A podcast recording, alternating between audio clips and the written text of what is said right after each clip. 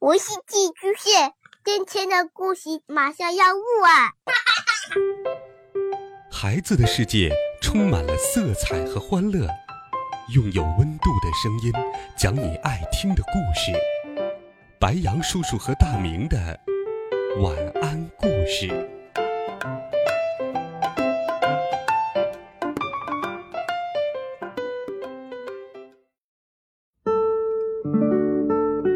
小朋友们、同学们，大家好，欢迎收听白羊叔叔讲故事。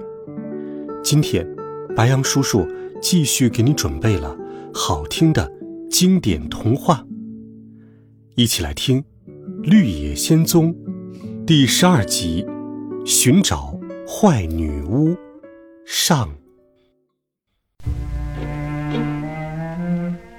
绿胡子士兵把大家带到了守城人那里。守城人为他们取下眼镜，很绅士的打开了城门。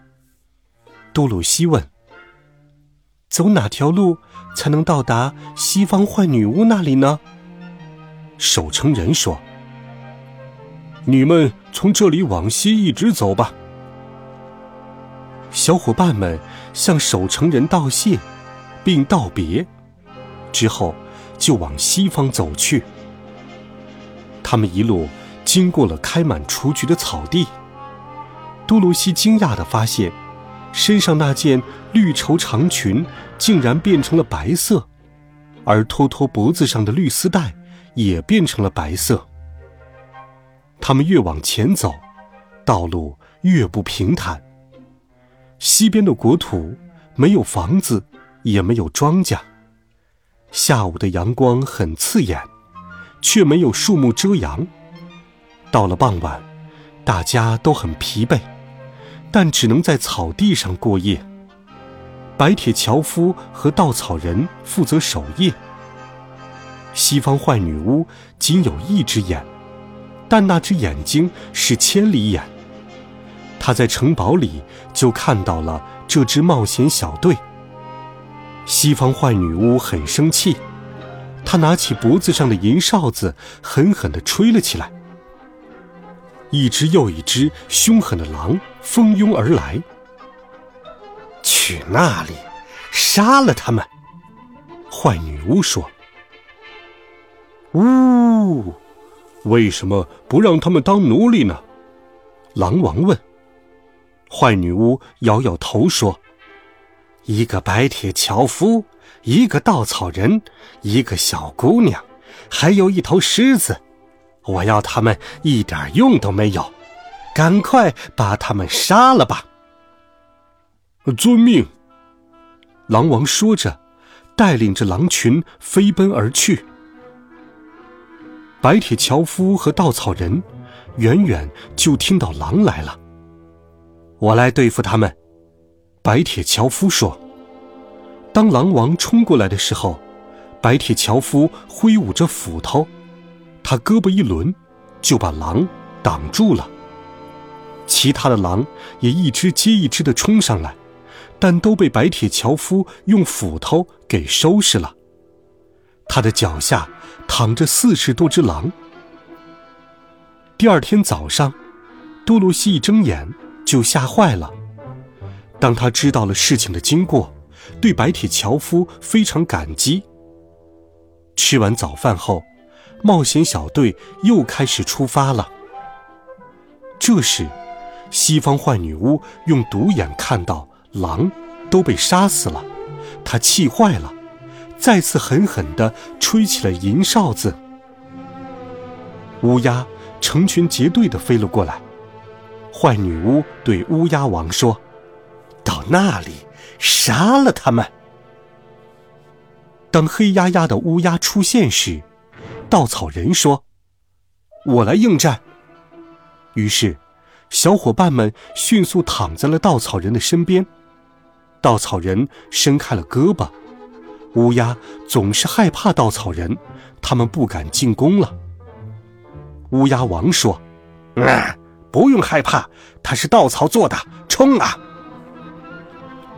乌鸦王朝着稻草人飞去，却被稻草人一下拧断了脖子。一只又一只乌鸦冲了过来，却都铩羽而归。小伙伴们从地上爬起来，继续往前走。这一切都被坏女巫用独眼看到了，她彻底愤怒了，第三次吹响了银哨子。巨大的嗡嗡声从天空中传来，黑色的蜜蜂群飞来了。坏女巫喊道：“去那里，把这些人统统蛰死！”黑蜜蜂们朝着多罗西的方向飞去，不过，冒险小队立刻采取了行动。稻草人说：“快把我身上的稻草取下来，盖在大家身上，免得被蜜蜂蛰。”小伙伴们都躺在了地上，白铁樵夫把稻草盖在他们的身上。蜜蜂群来了，只能去蛰白铁樵夫。结果全刺在了铁皮上，白铁樵夫一点事儿也没有。可是蜜蜂身上的刺一断，就死了。小伙伴们从地上爬起来，又把稻草重新放回稻草人的身体里。这样，他们又开始往前走去。西方坏女巫几乎要气疯了，她龇牙咧嘴，拼命地揪扯自己的头发。最后，他喊来了自己的奴隶，让这些懦弱的温基人拿起长矛去杀死多罗西。没办法，温基人只好照办。他们排着队伍走向了多罗西，可是狮子大吼一声，把他们吓得一哄而散。这些温基人逃回到了城堡里。坏女巫狠狠地责罚了他们，把他们赶回去干活了。随后，坏女巫坐下来思考新的办法。很快，她就有了主意。柜子里放着一顶神奇的金帽子，帽子上镶嵌着很多红宝石。金帽子的主人可以使唤飞猴三次。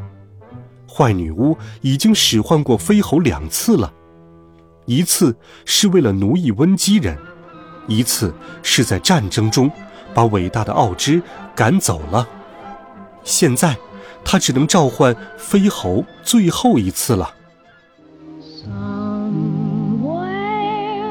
好了，孩子们，这一集好听的《绿野仙踪》的故事，白杨叔叔就给你讲到这里。温暖讲述。